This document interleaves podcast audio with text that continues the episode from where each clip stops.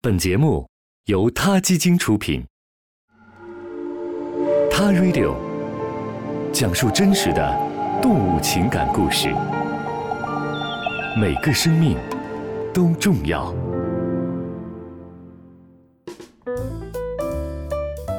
在英文当中有一个词叫做 “lizard brain”，翻译成中文就是“蜥蜴式大脑”。乍一听，这似乎应该是个生物学术语。可实际上，它是一个经济学概念。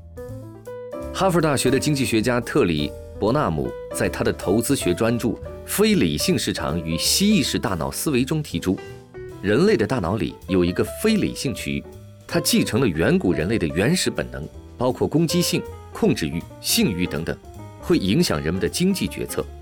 伯纳姆把这块感情用事的不靠谱的区域称为“蜥蜴式大脑”，理由是。蜥蜴是一种爬行动物，在地球上有着数亿年生存繁衍的历史，而人类受遗传和经验影响的非理性思维，就像蜥蜴一样原始而古老。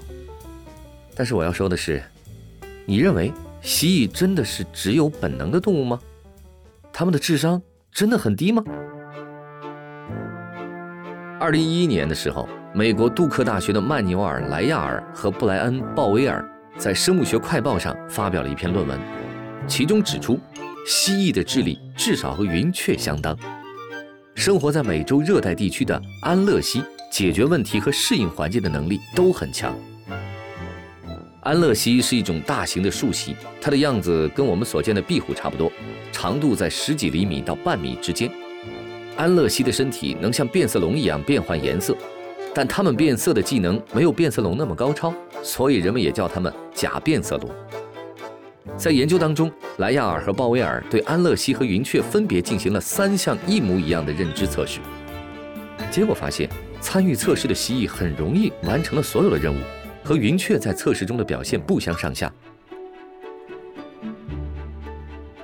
研究人员先在安乐蜥面前放了两个小槽，一个是空的，没有盖子。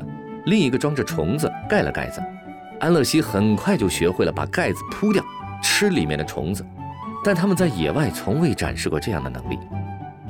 而在第二个实验里，研究人员给两个小槽都盖了盖子，盖子的颜色一个鲜艳，一个暗淡，而食物呢总会放在鲜艳的盖子下面。安乐西很快就明白了这一点，所以以后每一次他都会径直扑向那个鲜艳的盖子。在最后一个实验里。研究人员把虫子改放到了颜色暗淡的盖子下面，而安乐西只试了一次就搞清楚了状况，改铺颜色暗淡的那个盖子了。而且在取出食物的过程中，有好几只蜥蜴都是用嘴巴、鼻子当杠杆，翘起小槽的盖子吃到虫子的。此外，还有研究证明，蜥蜴会数数。在试验当中，研究者每次都给巨蜥四个蜗牛，并让它们慢慢习惯这个数字。吃完四个蜗牛以后呢，巨蜥会被放到另一个房间，那个地方有更多的蜗牛。但如果研究人员在第一个房间就给了巨蜥三只蜗牛，那巨蜥在吃完这三只蜗牛后，就会四处张望，寻找少了的那只，而不是急于到旁边的房间去吃那更多的蜗牛。这说明什么？说明巨蜥注意到了喂给它的蜗牛数量不对，想摸我没门儿。另外，巨蜥们还会携手合作，共同猎取猎物。